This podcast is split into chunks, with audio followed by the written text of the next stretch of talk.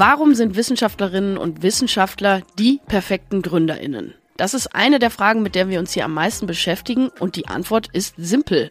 Ganz plakativ gesagt sind Wissenschaftlerinnen und Wissenschaftler Kummer gewöhnt. Man muss Resilienz zeigen, man muss ein der Glas halb voll Typ sein, um immer wieder aufzustehen, von Niederlagen zu lernen. In meinem persönlichen Fall jetzt in der Naturwissenschaft ist es so, dass wir uns Versuche überlegen, die wir beweisen möchten und ich kann im Prinzip schon mal davon ausgehen, dass 80 Prozent der Dinge nicht funktionieren, die ich mir ausgedacht habe. Das erfordert einiges an Leidensfähigkeit und aber auch an positiven Denkens und dem richtigen Mindset. Und all das sind Eigenschaften, die Gründer und Gründerinnen unbedingt auch mitbringen müssen, um ihr Startup voranzubringen, um sich mit Kundinnen und Kunden zu unterhalten, um Prototypen zu bauen, diese zu testen, zu lernen. All das, was unsere Coaches und Coachinnen immer wieder den Startups predigen, immer wieder aufstehen, wenn es es auch mal nicht geklappt hat. Und im Prinzip sind Wissenschaftler und Gründer, Wissenschaftlerinnen und Gründerinnen der gleiche Schlag Leute, wenn man es so will. Also meldet euch sehr gerne bei uns im Reach Eurige Startup Center. Innovationsgedanken. Der Podcast für die Ideen von morgen vom Reach Euregio Startup Center. Hallo zusammen. Wir haben uns entschlossen, die folgende Episode des Reach Podcast neu hochzuladen. Das Thema ist gerade wieder super aktuell und spannend. Lehnt euch also zurück. Wir wünschen euch viel Spaß beim Zuhören. Herzlich willkommen, verehrte Zuhörerinnen und Zuhörer. Herzlich willkommen hier in der Geiststraße. Ich sitze zusammen mit Herrn Dr. Andreas Mühlbayer und Adrian Bühring vom Startup Predimo. Schön, dass ihr da seid. Ja, vielen Dank vielen für Dank die Einladung. Einladung. Möchtet ihr euch einmal ein bisschen selber vorstellen, dass wir so ein bisschen was über euch hören? Gerne. Ähm, Adrian zeigt auf mich, dann fange ich mal an. Kurz zuvor, äh, den Doktor können wir weglassen? Oder? Auf jeden Fall, gerne. Ja, da, da bestehe ich nicht drauf. Ähm, ja, wie gesagt, mein Name ist Andreas Mühlbayer. Ähm, ich habe hier in Münster 2009 ähm, äh, angefangen, Sportwissenschaft äh, zu studieren, habe dann in der Bewegungswissenschaft bei Professor Wagner promoviert und bin jetzt seit anderthalb Jahren auch nebentätig in der Predimo GmbH. Okay. Tätig. Da hören wir gleich noch ein bisschen was zu. Und du, Adrian? Ja, genau. Ich bin Adrian Bühring. Ähm, komme grundsätzlich, wie man es vielleicht manchmal hört, aus Süddeutschland. Ja. Äh, ich, ja, das hat sich schon deutlich gebessert, hoffe ich doch mittlerweile, dass man mich auch gut versteht. Ähm, grundsätzlich habe ich mal vor langer, langer Zeit Koch und Konditor gelernt, habe mich dann umgeschult quasi und weiter studiert im Bereich Medizintechnik in Hagen. Mhm ähm, habe mich da stark auf therapeutische medizinische Maßnahmen spezialisiert. Das heißt Prothesen, Exoskeletten und sowas, also stark in dieser Programmierschiene.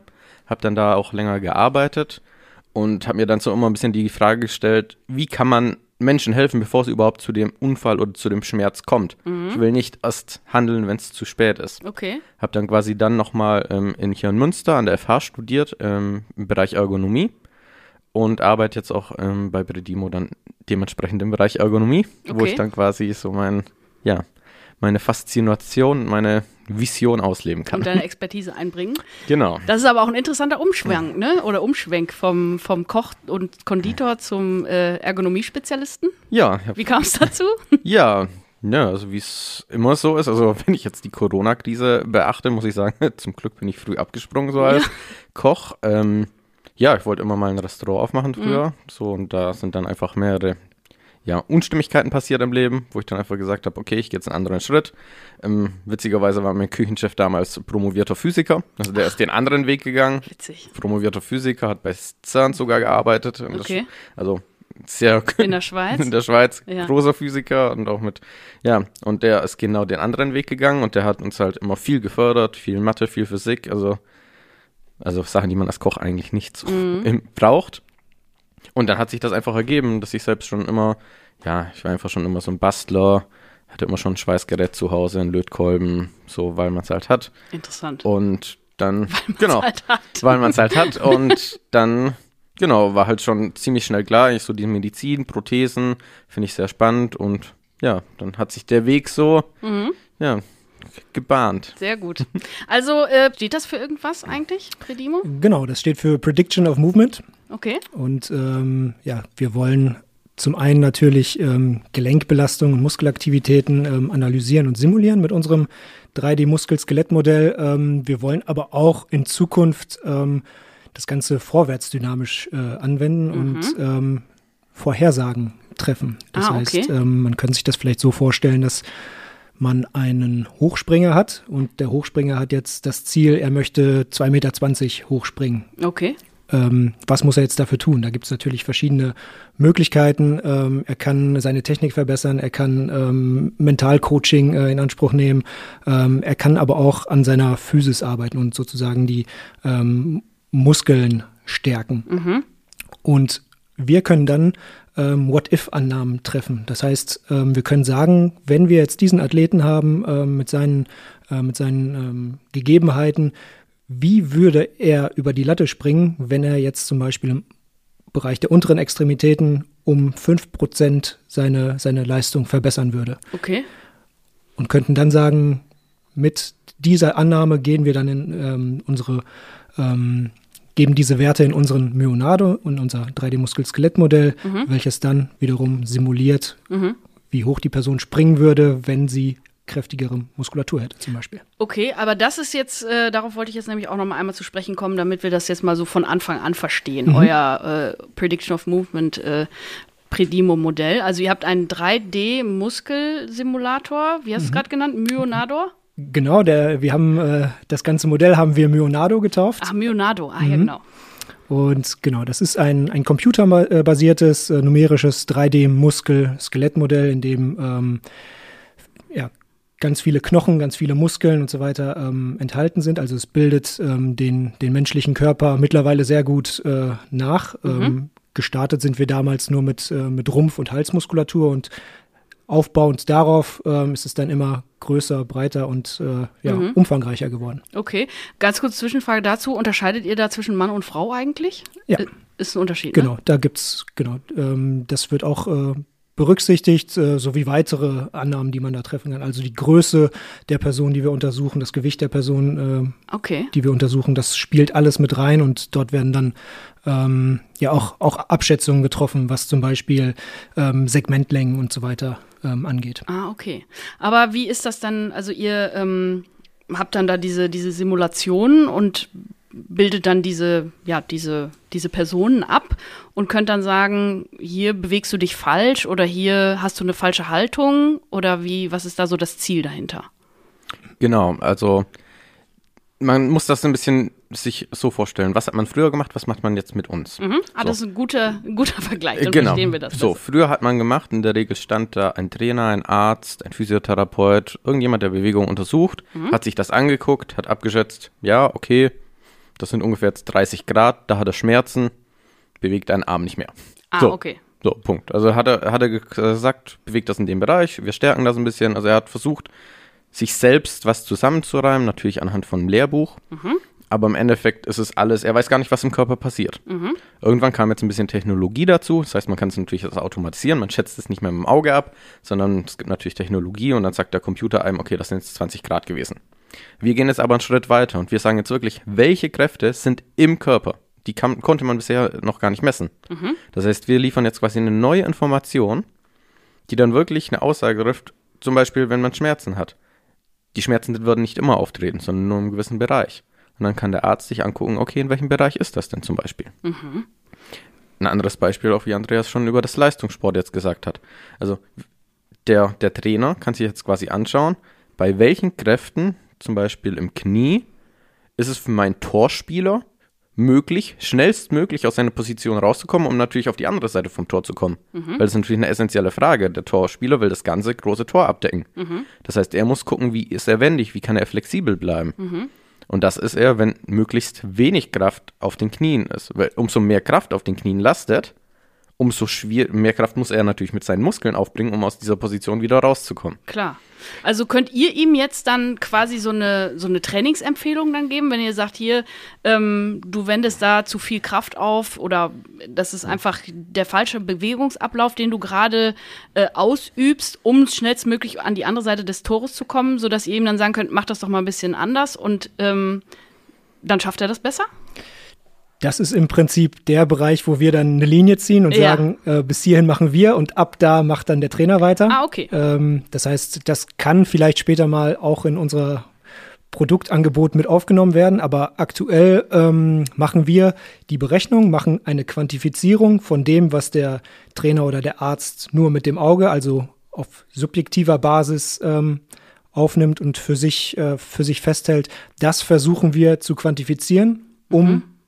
Eine Hilfestellung zu geben, mhm. dem Trainer oder dem Arzt mhm. oder dem Physiotherapeuten, der mhm. dann basierend auf dieser Quantifizierung ähm, ja, bessere bessere Entscheidungen treffen kann. Ach super. Das ist auch wieder mal äh, ein hervorragendes Beispiel für, für eine gute äh, Übertragung von, von Grundlagenforschung in die Anwendung, würde ich mal so sagen. Ne? Also, dass die Leute wirklich da was davon haben und einfach, ähm, ja, es einfacher haben in ihren Bewegungsabläufen und eventuell auch dann eben entlastet werden, was Schmerzen betrifft.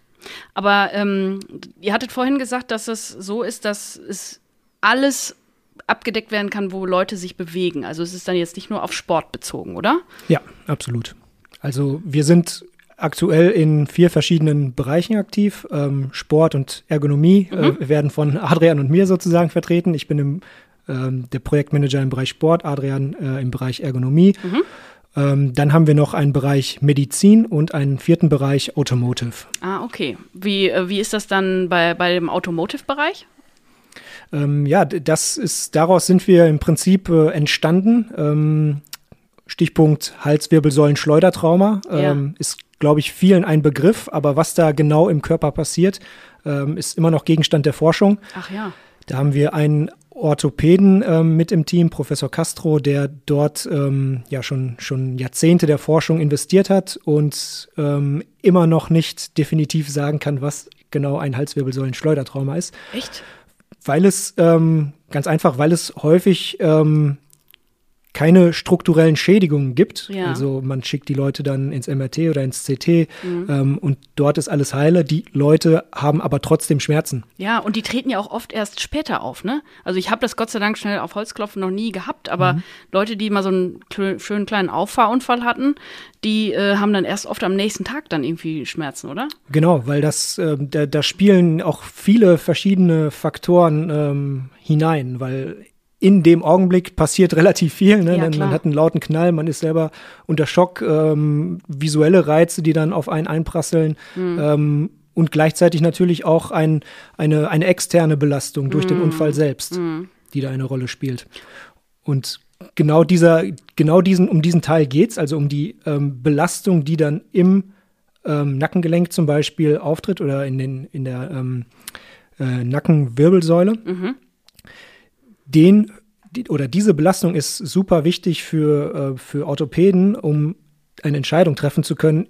Kann da wirklich etwas, wenn es jetzt zum Beispiel vor Gericht landet, ein Fall, kann ah, da wirklich eine Schädigung vorgelegen haben oder, oder nicht? Ja, also das sind, äh, müsst ihr dann quasi auch äh, mit mit berücksichtigen, beziehungsweise würdet ihr wahrscheinlich dann sagen, hier, ähm, das kann so und so nicht passiert sein. Das wäre genau eine Möglichkeit, genau. Das heißt, wir, ähm, wir haben einige Studien schon gemacht äh, mhm. auf der Crashtest-Strecke, ähm, wo wir dann ähm, Probanden ins Auto gesetzt haben und die bei ja, vergleichsweise niedrigen ähm, Geschwindigkeiten ähm, kollidiert haben und dort dann auch eine 3D-Bewegungserfassung aufgenommen haben. Das heißt, wir konnten ziemlich genau sagen, wie sich der Kopf in Relation zum Oberkörper mhm. bewegt hat. Und auf Grundlage dieser 3D-Bewegungsaufnahme ähm, konnten wir dann ähm, Belastungen im Hals- und Nackenbereich simulieren. Aber das finde ich ja hochinteressant. Aber sind das dann äh, Studierende oder könnt ihr das auch mit Dummies machen, die dann äh, da vor die Wand fahren müssen? Sowohl als auch. Äh, also es ist, äh, wir hatten sehr viele Studierende äh, dabei, die natürlich ihre Versuchsprobandenstunden brauchen. Oh äh, aber wir hatten auch, ähm, um für die Studie auch ähm, ja, eine, eine angemessene Altersrange ähm, abzudecken, haben wir natürlich auch ältere äh, Probanden dort mit, äh, mit einfließen lassen und natürlich auch ähm, verschiedene Dummies. Okay, aber äh, für diese, diesen Versuch ähm, müsst ihr richtige Leute haben. Du sagst gerade auch mit Dummies, aber die haben doch keine Muskeln. Das kann man aber trotzdem dann machen. Ähm, da gibt es Möglichkeiten, genau. Also aus ethischer Sicht ist es natürlich irgendwann nicht mehr verantwortlich, nee. ähm, mit menschlichen Probanden in höhere Geschwindigkeiten zu gehen. Das Klar. heißt, in diesen Bereichen verwenden wir auf jeden Fall Dummies. Und im Prinzip hat man dann ähm, die menschlichen Probanden bei niedriger Geschwindigkeit, die Dummies bei niedriger Geschwindigkeit und die Dummies bei hoher Geschwindigkeit. und hat dann nur noch das Fragezeichen, wie verhält sich denn der Mensch bei hohen Geschwindigkeiten. Ah, ja, okay. Und aus diesen drei ähm, Quellen sozusagen kann man dann ähm, Rückschlüsse ja. darauf schließen, ähm, machen oder Rückschlüsse machen, wie das dann bei menschlichen Probanden und hohen Geschwindigkeiten aussehen könnte. Klar, das verstehe ich, das ist sehr gut. Also das hieße eure, ähm, ähm, also ihr macht dann mit den Versicherungen und gebt denen dann eine Hilfestellung, eventuell, indem ihr dann diese, diese, ja, diese Tests oder diese Crashs nachstellt in den Tests. Und äh, ihr könntet aber vielleicht auch den Medizinern und Medizinerinnen ähm, Behandlungsempfehlungen geben, wenn man jetzt sagt, äh, bei dem Patienten sehe ich, dass die Wirbelsäule so oder so beansprucht wurde bei diesem, bei diesem Auffahrunfall. Der hat ähm, mehr Probleme im oberen Nacken, der andere im unteren Rücken. Da ist der mehr beansprucht, dass ihr dann sagt, alles klar, der hat zwar insgesamt vielleicht Schmerzen, aber die Therapie setzt jetzt eher oben oder, oben oder unten an. Ich weiß nicht, ob ich das jetzt richtig gesagt habe. Ja, äh, grundsätzlich ja. Es hat aber eher so ein paar rechtliche Faktoren. Ah, ja, okay. Und zwar, wenn man wirklich so ein, ich nenne es mal, Diagnostik-Tool erzeugt, ähm, fällt das unter das Medizinproduktegesetz in Deutschland und Europa. Mhm. Das heißt, da sind wir auch schon dabei. Also genau, das ist quasi die okay, Zukunft. Ähm, das heißt, genau, also ich kümmere mich auch um die regulatorischen Anforderungen fürs Medizinprodukt. Mhm. Ähm, und genau da sind wir dabei. Also das ist noch eine Entwicklungsarbeit, das sind viele Studien nötig, weil das halt wirklich am Ende, man kann sich das immer bei unserem Produkt ein bisschen schwer vorstellen. Stellt man sich ein Messer am OP-Tisch vor. Ja. Man will, dass dieses Messer getestet ist, wenn man aufgeschnitten wird. Äh, ja. Und da darf es keine Zweifel geben, dass das stumpf ist, dass das nicht steril ist, dass es nicht funktioniert. So, und genau solche Überlegungen müssen wir jetzt halt auf unser Computer-Software-Produkt auch umsetzen. Mhm. Ist natürlich ganz andere Denkweise, wenn man das in quasi in Computersprache, Programmiersprache umdenkt. Aber genau solche Bedenken haben wir jetzt auch. Ja, und klar. darüber müssen wir uns erst kümmern. Aber genau das wäre, ja, ein, das wird ein baldiger Schritt sein. Ah, das so. ist ja sehr gut. Und vielleicht ergänzend dazu, also ähm, wir selber stellen niemals eine Diagnose, das macht immer der Mediziner. Nee, wir, nee. wir liefern dann quasi ein weiteres Puzzleteil ähm, das dem Mediziner hilft, ähm, zu einer Diagnose zu kommen. Also mhm. der wird natürlich weiterhin auf sein MRT zurückgreifen, der wird weiterhin auf, äh, auf seine Anamnese zurückgreifen und sich auch ein, natürlich vor Ort ein Bild machen von dem, von dem Patienten. Mhm. Und zusätzlich dazu können wir dann noch sagen, welche Belastungen denn aufgetreten mhm. Ja, das ist gut, dass Sie das nochmal sagen. Also das ist mhm. auf jeden Fall ja eine quasi eine Interpretationshilfe, die ihr ihm gebt genau. oder ihr mhm. und dann da so eine Hilfestellung gebt. Und auch nochmal das mit, dem, mit den Medizinprodukten, das, da hätte ich nämlich auch noch ein bisschen nachgefragt. Wahrscheinlich könnten wir zu dem Thema Regulatory Affairs und äh, Medizinprodukte einen eigenen Podcast machen. Äh, das Fass machen wir jetzt hier nicht auf, aber äh, du lachst schon. aber das ist auf jeden Fall sehr, sehr gut, finde ich, dass das einer eurer nächsten Schritte ist. Also das ähm, ähm, mit den Medizinprodukten auf jeden Fall. Ja, es ist halt zwingend notwendig. Wir handeln halt am Menschen. Ja. Das darf man halt nicht vergessen. Ja. Das heißt, sobald man wirklich, ja, ich sag mal, einen großen Mehrwert schaffen will, und zwar einen gesundheitlichen Mehrwert, mhm. fällt man auf kurz oder lang immer an dieses Medizinprodukt. Mhm. Und genau, natürlich solche Leistungsanpassungen, Leistungsverbesserung, Trainingsverbesserung, das ist alles egal. Mhm. Aber wenn jetzt wirklich welche Verletzungen, welche Krankheiten, wie können wir Leute präventiv zukünftig vor Schmerzen bewahren? Mhm. Alle diese Fragen, da kommt man einfach heutzutage nicht mehr vorbei. Mhm. Und gerade vor, ja, jetzt knapp zwei Wochen kam das neue Medizinproduktgesetz raus. Das heißt, die MDD wurde abgelöst von der MDR und das ist jetzt noch mal strenger. Mhm. Davor war das alles ein bisschen einfacher. Jetzt kommen wieder neue Herausforderungen. Okay. Und Genau, das ist auf jeden Fall ein spannendes Feld, gerade für ein Start-up, weil es kommen jährlich 50 neue Verordnungen im Schnitt raus mhm. und in Amerika 200 neue Verordnungen. Das heißt, für ein Startup, wie wir das sind, ein kleines Team, da dran zu bleiben, diese ganzen Veränderungen, sind die überhaupt wichtig für uns, sind die nicht wichtig für uns? Das ist eine sehr große Herausforderung. Auf jeden Fall. Das ist wahrscheinlich ähm, dann so mit deiner Hauptaufgabe, hast du gerade gesagt, ne? Adrian? Ja, genau. Also in diesem Jahr schon. In, in, in diesem okay. Jahr schon, genau. Und nebenher mache ich halt eben, wie gesagt, noch diese ganzen Ergonomie-Sachen bei mhm. uns und leite da eben, ja, Kundengespräche, Verkaufsgespräche, fahre zu dem Kunden auch selbst, führe dann Messungen am Arbeitsplatz durch und schaue, wie wir ja den Arbeitsplatz bestmöglich verbessern können, mhm. sodass die Mitarbeiter einerseits natürlich gesund bleiben, aber auf der anderen Seite auch die Arbeitsleistung verbessern. Mhm. Weil das ist natürlich auch immer spannend, weil wir können natürlich auch mit unserer Technologie immer diesen Leistungsaspekt beachten. Mhm. Und wenn ich jetzt da jemanden am Fließband, der irgendwie DHL-Pakete einpackt, mir anschaue, ob der jetzt natürlich zwei Pakete in der Minute macht oder vier Pakete durch unsere Technologie, mhm. ist natürlich für die Firma super interessant. Auf jeden Fall.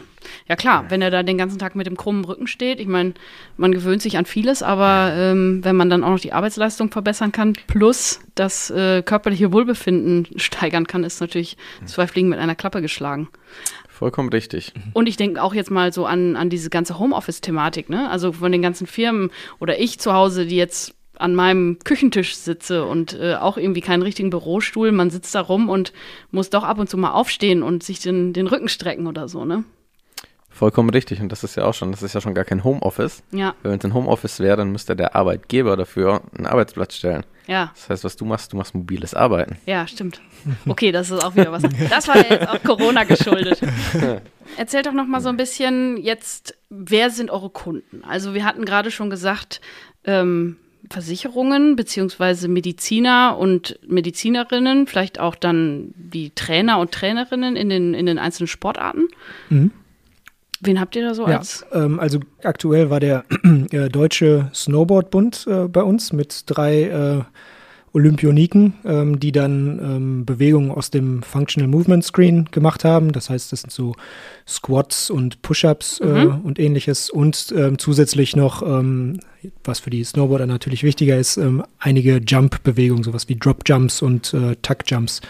Ähm, genau, und die sind mit Athleten gekommen, die in der Vergangenheit häufiger schon Verletzungen erlitten haben, also zum Beispiel ähm, Kreuzbandrupturen. Okay. Und ähm, wir werden dort, oder was wir machen werden, ist ähm, zunächst einmal auf kinematischer Basis zu schauen, gibt es da Asymmetrien bei Bewegungen, die eigentlich symmetrisch sein sollten. Mhm. Ähm, und diese ähm, kinematischen Punkte, die wirken sich dann natürlich auch auf die Belastung wiederum aus. Das heißt, wenn ich ähm, meinen Push-up so mache, dass die äh, rechte Schulter die ganze Zeit tiefer ist als die linke Schulter, dann wirkt sich das natürlich auch irgendwie auf mein Schultergelenk oder auf mein Ellbogengelenk oder Handgelenk aus. Klar.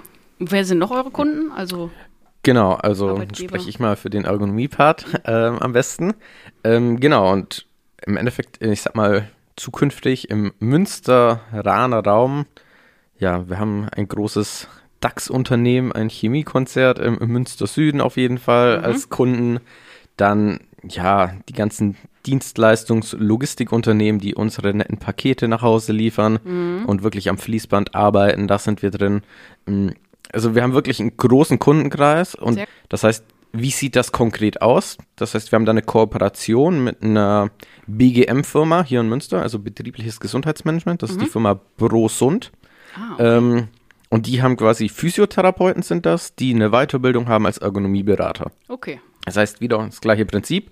Wir bringen die Leistung durch unsere Technologie und die Ergonomieberater, die bringen dann quasi den besseren Nutzen dadurch, dass die unsere Daten nehmen und interpretieren. Okay. Das heißt, das ist quasi bei uns so eine, ja, eine Kooperation am Ende des Tages.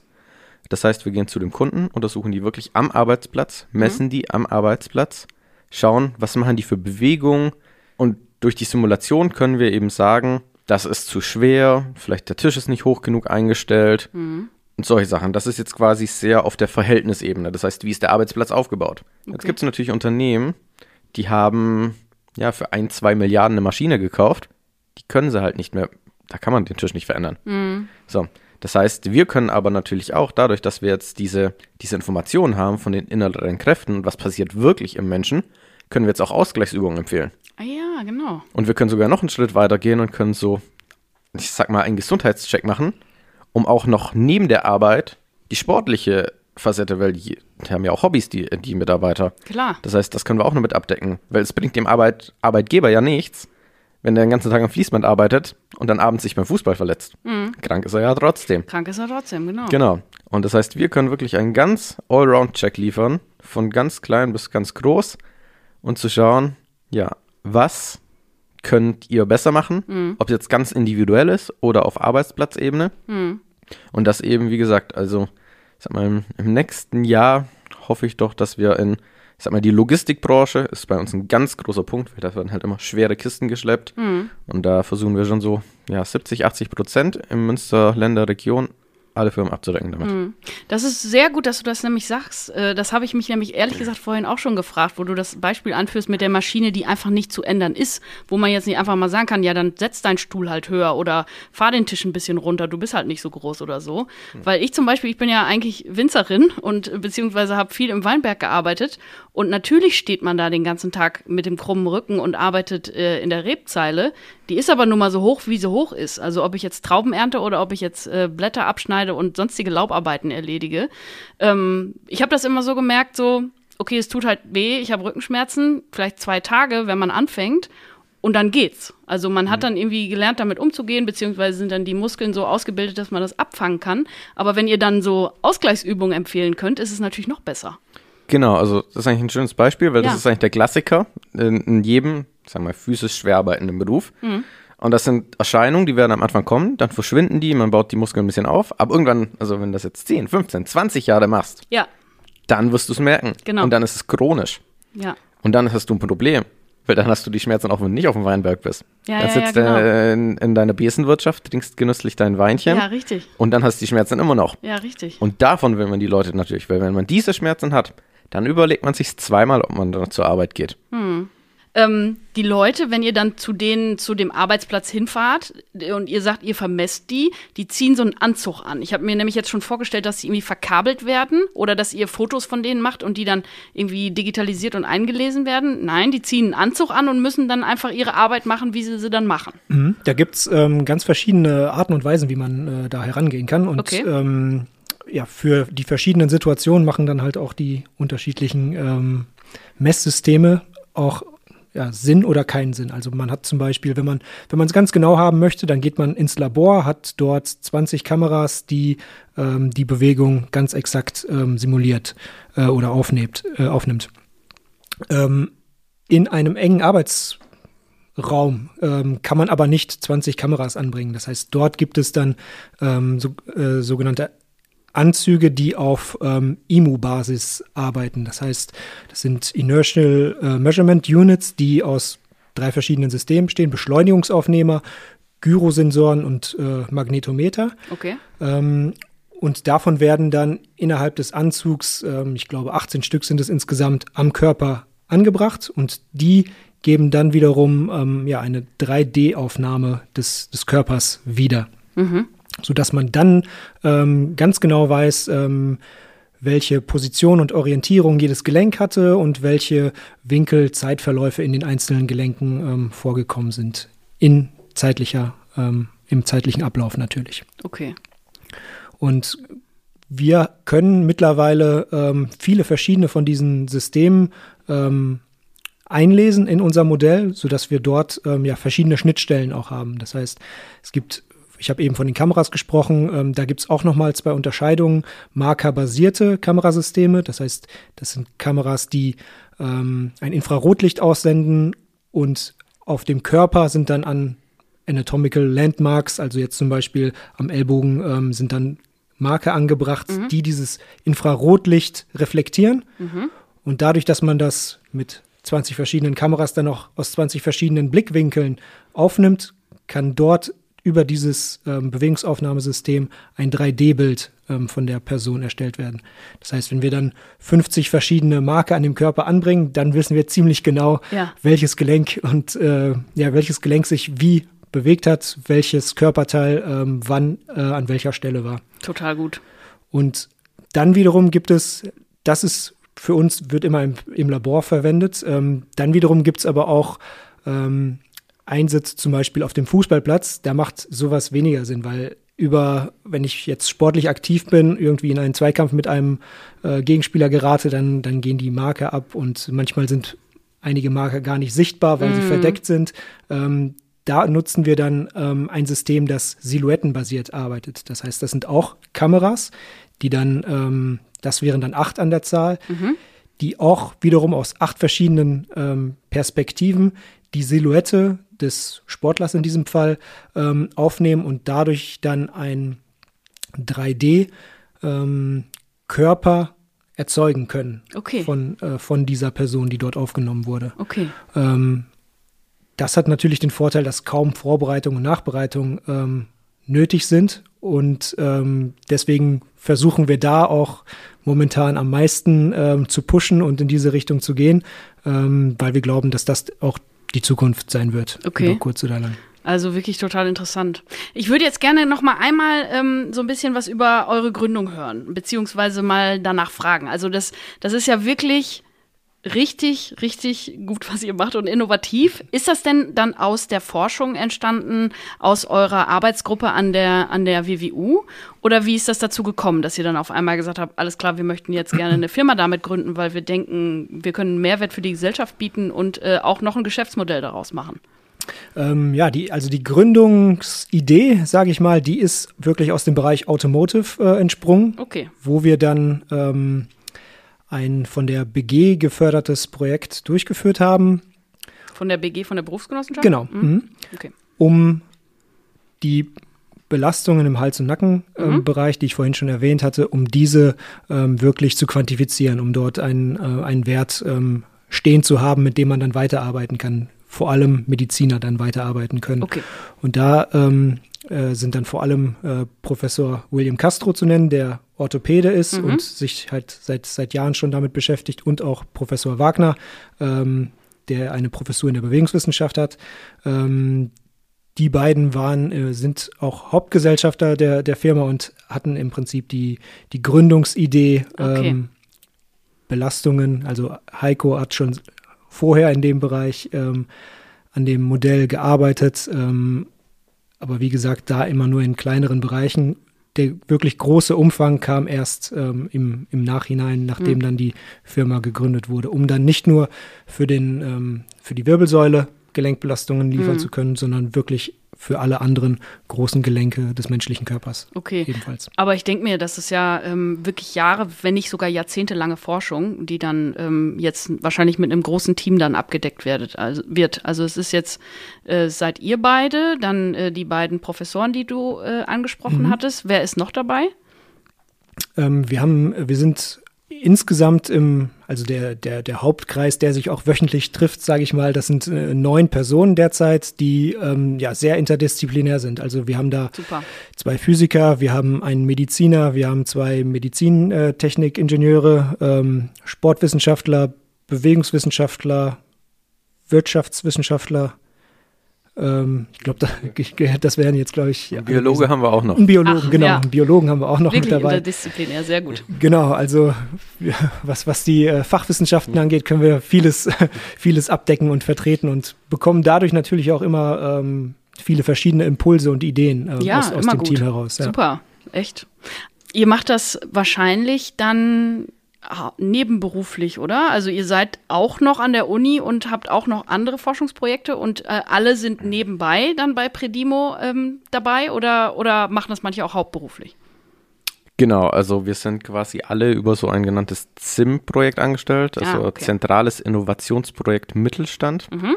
Ähm, das sind quasi Förderprojekte für Firmen aus dem Mittelstand, die in Kooperation mit einer universitären Einrichtung ähm, neue Produktideen und Forschung verwirklichen. Mhm. Das heißt, die haben meistens selbst kein Geld, um eine Forschungsabteilung zu stellen. Da unterstützt der Staat dann quasi durch unsere Abteilung. Ähm, genau, und das sind dann verschiedenste Projekte von irgendwelchen Fitnessgeräten bis hin zu irgendwelchen Lawinensprengungen oder wirklich, wie Andreas auch schon gesagt hat, im Automotive-Bereich natürlich passend ziemlich viel. Das heißt, wir haben da eine ganz große Spannbreite und machen dann quasi Predimo nebenberuflich, so kann okay. man das titulieren. Aber da wir natürlich viele Menschen sind ja, ja, und viel klar. Zeit, ist das dann doch auch, ja, ist eine Menge Zeit, die dann doch in, in so einen Nebenberuf fließt. Auf jeden Fall. Hm. Also das hört sich ja schon äh, eher nach einem hm. zukünftigen Hauptberuf auf jeden Fall an. Ja, hoffentlich. Also ja. auf jeden Fall. Ich drücke auf jeden Fall die. Daumen. Also ihr seid jetzt hm. an so einem Punkt, wo, wo es gerade so richtig Fahrt aufnimmt, habe ich so das Gefühl, oder? Jetzt auch wenn es dann mit den Medizinprodukten äh, mit der Registrierung weitergeht? Ja, also wir haben auf jeden Fall aus den verschiedensten Bereichen sehr viel Aufmerksamkeit und äh, Interesse ähm, wecken können. Und ja. ähm, also ich glaube, es sind ganz viele heiße Eisen im Feuer und ähm, wir werden wir, die Zukunft wird zeigen, ähm, was, was dann daraus äh, entstehen wird. Wir sind auf jeden Fall sehr optimistisch. Wir glauben, dass das Ganze ähm, ein riesiges Potenzial hat. Ähm, und wir wissen, glaube ich, selber alle noch nicht so genau, wohin das überall führen kann und wo es auch überall eingesetzt werden kann, weil es gibt garantiert noch Anwendungsgebiete, Anwendungsfelder, die uns bisher noch gar nicht in den Sinn gekommen sind, ja. aber die wo, wo unsere Simulationen auf jeden Fall auch einen Mehrwert liefern können. Auf jeden Fall. Da müssen wir gar nicht mal überlegen, wo, wo mhm. noch. Aber das, äh, das denke ich mir auch. Also, dass es da wahrscheinlich noch unwahrscheinlich viel Potenzial gibt. Habt ihr denn ähm, äh, das Gefühl, dass ihr in Münster hier gut aufgehoben seid, so Münster als Gründungsstadt, Gründungs, ähm, ja, nicht Gründungshauptstadt ist es ja leider noch nicht, aber als Gründungsstandort.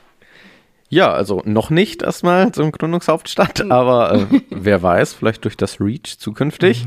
genau, aber auf jeden Fall, also ich finde Münster super. Ich finde auch den Riesenvorteil, den man hier einfach hat, ist dann doch die Nähe in, auch in die Niederlande. Das mhm. darf man mhm. nicht unterschätzen, weil ja, da einfach erstens von der Gesetzeslage vieles anders ist, da auch viele erfahrene Unternehmen sitzen, gerade auch so große ähm, Unternehmen wie Philips mhm. oder eben viele von diesen Messtechnik-Herstellern ähm, sitzen mhm. auch in den Niederlanden. Das heißt, wir haben da wirklich eine schöne Nähe aufgebaut und zusätzlich ist natürlich hier jetzt auch mit dem Technologiepark an, an der WWU, muss man sagen, haben wir natürlich auch ein super Netzwerk und eine super Infrastruktur, mhm. die wir jetzt natürlich so mitnutzen können. Klar. Ähm, das ist ja auch mit dem Labor, das wir jetzt haben, das ist ja fast schon, glaube ich, fast einmalig. Ähm, also mit diesen Anzahl an Kamerasystemen, die man in Münster hat und an den Kraftmessplatten im Boden, das sind, glaube ich, acht Stück aktuell. Mhm. Ähm, das heißt, man hat wirklich einen ganzen Gang. Mhm. Andere Universitäten, große, haben eine oder zwei. Mhm. Das heißt, ich glaube, viel besser kann es einen nicht treffen. Wahrscheinlich nicht. Ich möchte auch mal vorbeikommen. Ich möchte auch mal gucken, was ich alles falsch mache, wenn ich eine Liegestütze mache oder äh, wenn ich mich einfach nur hinsetze. Ja, gerne, gerne. Einfach vorbeikommen, wir machen schon was draus. Okay, ich melde mich dann mal an bei euch. Habt ihr denn noch so irgendwelche Tipps oder irgendwelche Sachen, die ihr anderen GründerInnen mitgeben möchtet oder Leuten, die, oder ja, eben WissenschaftlerInnen, die sich überlegen, dass sie ihre Forschungsidee jetzt in, doch noch in ein Startup umwandeln wollen? Einfach mal machen. Also, mhm. das, also, ich würde da gar nicht so viel Selbstzweifel haben. Einfach mal machen. Das mhm. ergibt sich meistens von selbst und wenn es auch nur ein kleiner Markt ist und eine kleine Idee und man es am Anfang vielleicht noch gar nicht so sieht, wo die Reise hingeht, es ist mindestens eine Erfahrung fürs Leben. Mhm. Das ist es auf jeden Fall. Und das, das kann keiner nehmen. Und die Sachen, also von rechtlich Entwicklung, also in allen Bereichen wird man so viel lernen, mit dem man noch nie in Kontakt war und sich eigentlich auch niemals vorgestellt hat, damit jemals in Kontakt zu treten. Mhm. Und das hat mindestens einen riesen Mehrwert. Und wenn es dann noch funktioniert und man dafür brennt, dann hat man doch schon gewonnen. Wenn man einen Job macht, den einem Spaß macht, besser, das gibt's ja nicht. Das ist, äh, das sind sehr schöne Abschlussworte, das lasse ich jetzt einfach mal so stehen. Ganz vielen Dank euch, dass ihr da wart. Vielen Dank, dass ihr euch den Fragen gestellt habt und vielleicht bis zum nächsten Mal. Vielen sehr Dank gern. für die Einladung und bis bald vielleicht.